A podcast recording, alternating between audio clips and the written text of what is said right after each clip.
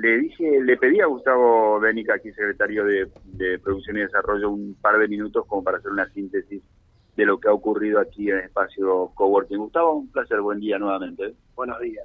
Y ha pasado mucho.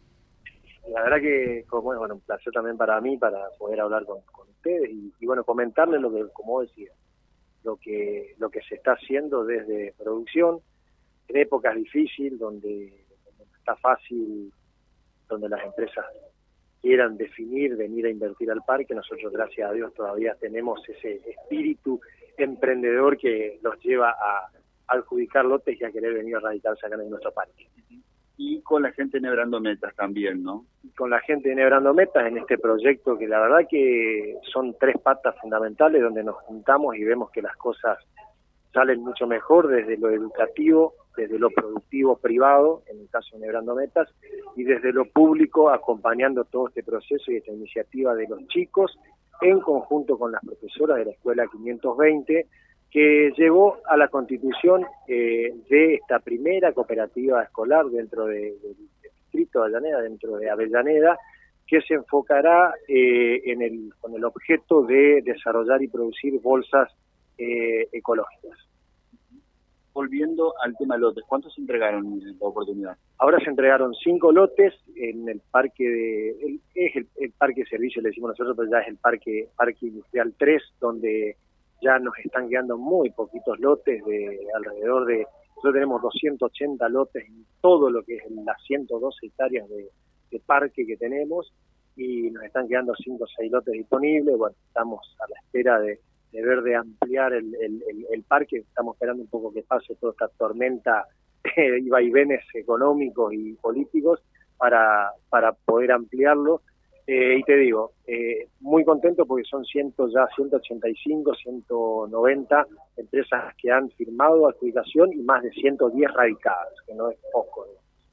condición eh, en el parque de servicios este, utilizar los depósitos y para servicio y mantenimiento o también se puede generar producción ahí? Pregunto porque vino un amigo de Córdoba, capital, el otro día y saqué a conocer las dos ciudades, digamos, y me consultaba eso y veíamos varias naves en construcción.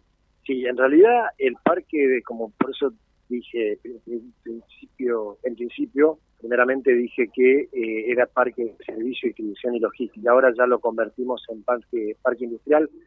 Sí el parque, la parte vieja del parque industrial no, no radicamos empresas que tengan que ver con depósito y logística, solamente empresas de transformación de materia prima.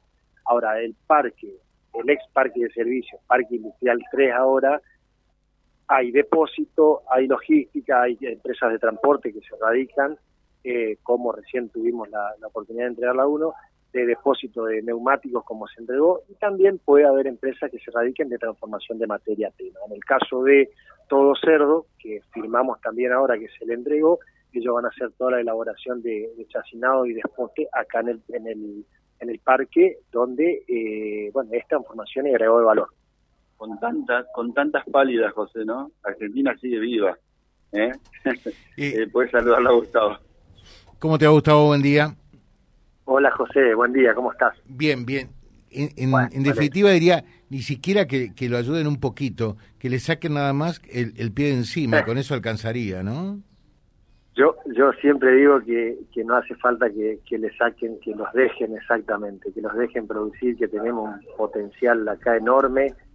Es más, eh, mirando la historia que tenemos entre Avellaneda, Reconquista y Región, empresas como Riad, Colben, eh, Unión Agrícola, eh, qué sé yo, Electroluz.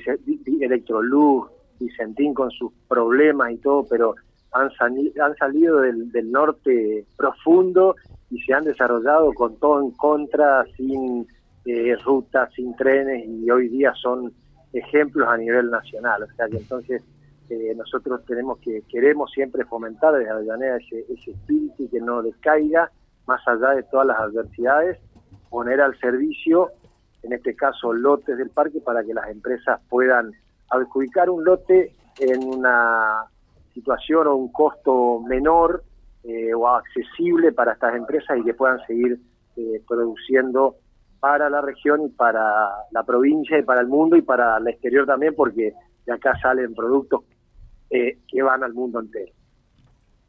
Muy bien, te dejamos un saludo, Gustavo.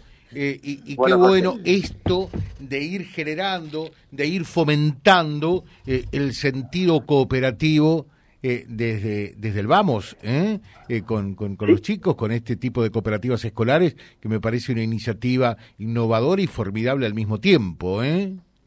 Sí, totalmente, totalmente. Que los chicos aprendan, siempre decimos, no necesariamente desde una cooperativa escolar o lo que pensamos van a ser cooperativistas el día de mañana, pero sí van a aprender a ser líderes mejores, eh, que aprendan a, tomar decisiones en conjunto, en democracia y, bueno, trabajar, podrán ser dirigentes luego de clubes, de lo que sea, eh, porque ya tienen ese ejercicio de, sentarse en una mesa y trabajar en conjunto y tomar decisiones en conjunto. Así que bueno, muchísimas gracias y esperemos que Ambiencop La Pionera sea el primer ejemplo para seguir replicándolo en demás escuelas, ya sean secundarias o primarias de nuestra de nuestra ciudad eh, y, de la región también, que sirva como ejemplo.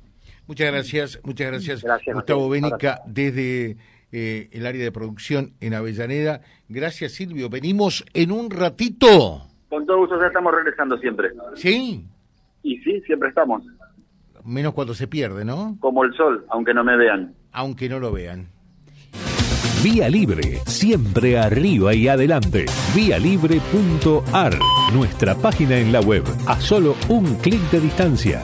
www.vialibre.ar, vialibre.ar. Vía Libre, siempre en positivo.